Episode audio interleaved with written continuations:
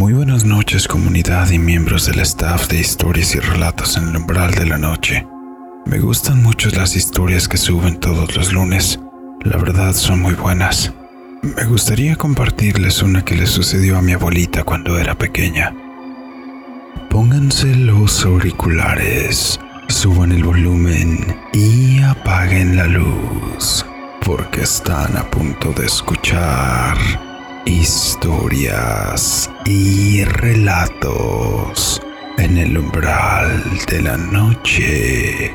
Comenzamos.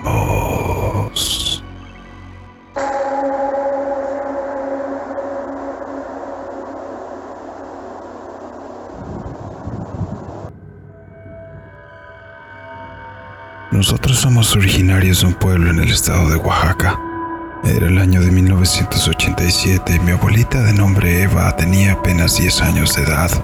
Me contó que en tiempos de aguas había mucho trabajo en el campo, ya que había que hacer las yuntas de bueyes para el cultivo de maíz y frijol. Una tarde su papá le dijo que tendría que levantarse muy temprano al día siguiente junto con su hermano menor que apenas tenía un año menos que ella pues deberían pastorear la yunta antes de que su papá llegara para comenzar las labores. Como se usaba en aquellos tiempos, mi abuela me cuenta que siguió las indicaciones de su papá y se fue a dormir temprano para poder levantarse al otro día, no sin antes avisarle a su hermano, al que le dijo que habría que levantarse muy temprano para que hicieran lo que el papá les había pedido. Despertó y fue con su hermano para pastorear. Cuando salieron todavía estaba oscuro, aunque esa madrugada la luna estaba casi llena. Alumbraba con mucha claridad, lo que les dio un poco más de confianza para irse las parcelas. Después de caminar por un rato ahí, dice que llegaron al terreno donde tenían unos carriles de pasto para los animales. Normalmente ahí comían. Tomaron cada uno un buey para tratar de convencerlos de ponerse a comer. Y curiosamente sí lo hicieron. Más o menos dos horas después de que empezaron, los animales se llenaron y se echaron para descansar, pero el sol aún no se hacía presente. Mi abuela se empezó a desesperar, pues normalmente no pasaba tanto tiempo para que llegara el amanecer. De repente, comenzaron a escuchar sobre el camino un caballo que relinchaba y galopaba por la vereda principal. Conforme se acercaba el sonido que empezó a llenar el ambiente, igualmente era el de una carreta la cual extrañamente se oía como si estuviera vieja y oxidada. Los rechinidos eran bastante fuertes y el galopar del caballo era cada vez más notorio. Conforme se acercaban, se dieron cuenta de un ruido más. Era como si aquella carreta estuviera arrastrando unas cadenas, las cuales sonaban fuertemente contra las piedras del camino.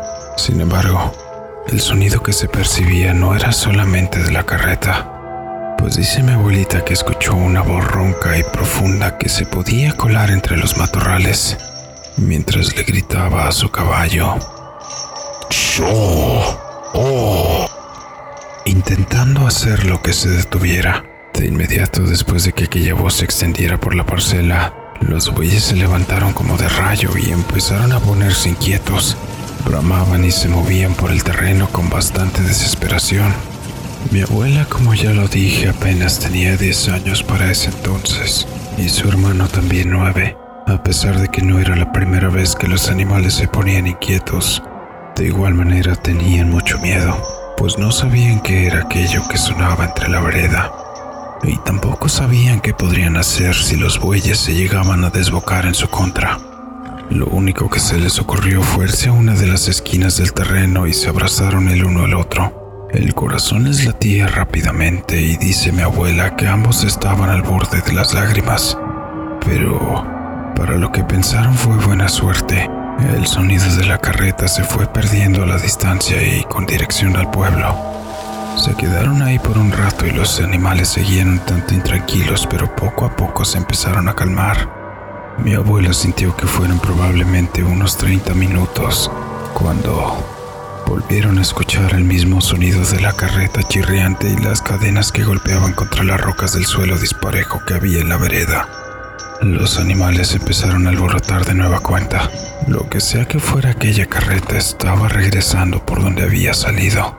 Mi abuela y su hermano, al ver que su padre aún no llegaba, decidieron volver a la casa lo más rápido posible. No querían saber siquiera qué era aquella cosa que a pesar de estar tan lejos, estaba lebrestando a un par de bestias de más de 500 kilos cada una. Corrieron entre las parcelas sorteando alambrados, pastizales y ramajos espinosos en busca de mantenerse lo más alejados que se pudiera del camino principal. Utilizando la luz de la luna como única fuente de luz, para su buena suerte era un camino que ya habían recorrido con regularidad, por lo que a pesar de que corrían entre parcelas sabían muy bien hacia dónde iban. Al llegar a casa, su papá los recibió no como ellos esperarían, pues les dijo que si ya estaban listos para irse rumbo al campo. Mi abuela, agitada y con espinas todavía en sus ropas, le dijo agitada, tratando de recuperar el aliento que ya estaban regresando, que se habían cansado de esperar y que no llegara. Su padre se sorprendió y volteó a ver su reloj que tenía en la muñeca. Se dio cuenta que apenas eran las 4 de la mañana. Mi abuela les contó todo lo que había pasado y lo que les había sucedido a los animales también, mientras habían escuchado el rechinar de aquella extraña carreta y cómo se habían alebrestado cuando la voz ronca resonó entre los matorrales. Su madre y padre estuvieron muy preocupados, por lo que optaron por darles una limpia de hierbas unas que usaban para limpiar la mala vibra, mientras ella decía unas oraciones y agradecía al destino que no les hubiera pasado nada en el camino. Después de aquella situación, mi abuela no volvió a salir a la parcela antes de que su padre la acompañara. Dice que más de una vez, el sonido de aquella carreta rechinante se podía escuchar a mitad de la noche. La mayoría de las veces, transitando por la vereda principal del pueblo, aquella que llevaba las parcelas. Sin embargo, nunca pudo verla como tal, mucho menos a quien sea que fuera lo que manejaba aquella extraña cosa. Muchas gracias por escuchar mi historia. Espero les haya gustado.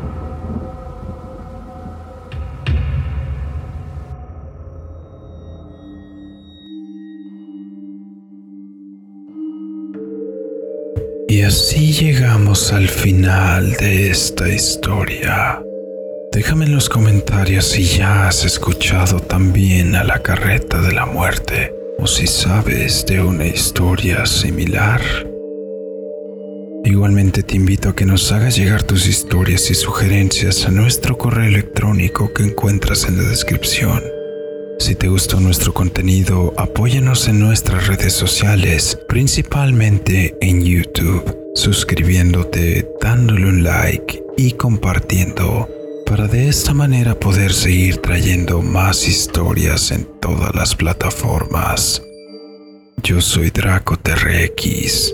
Muchas gracias. Nos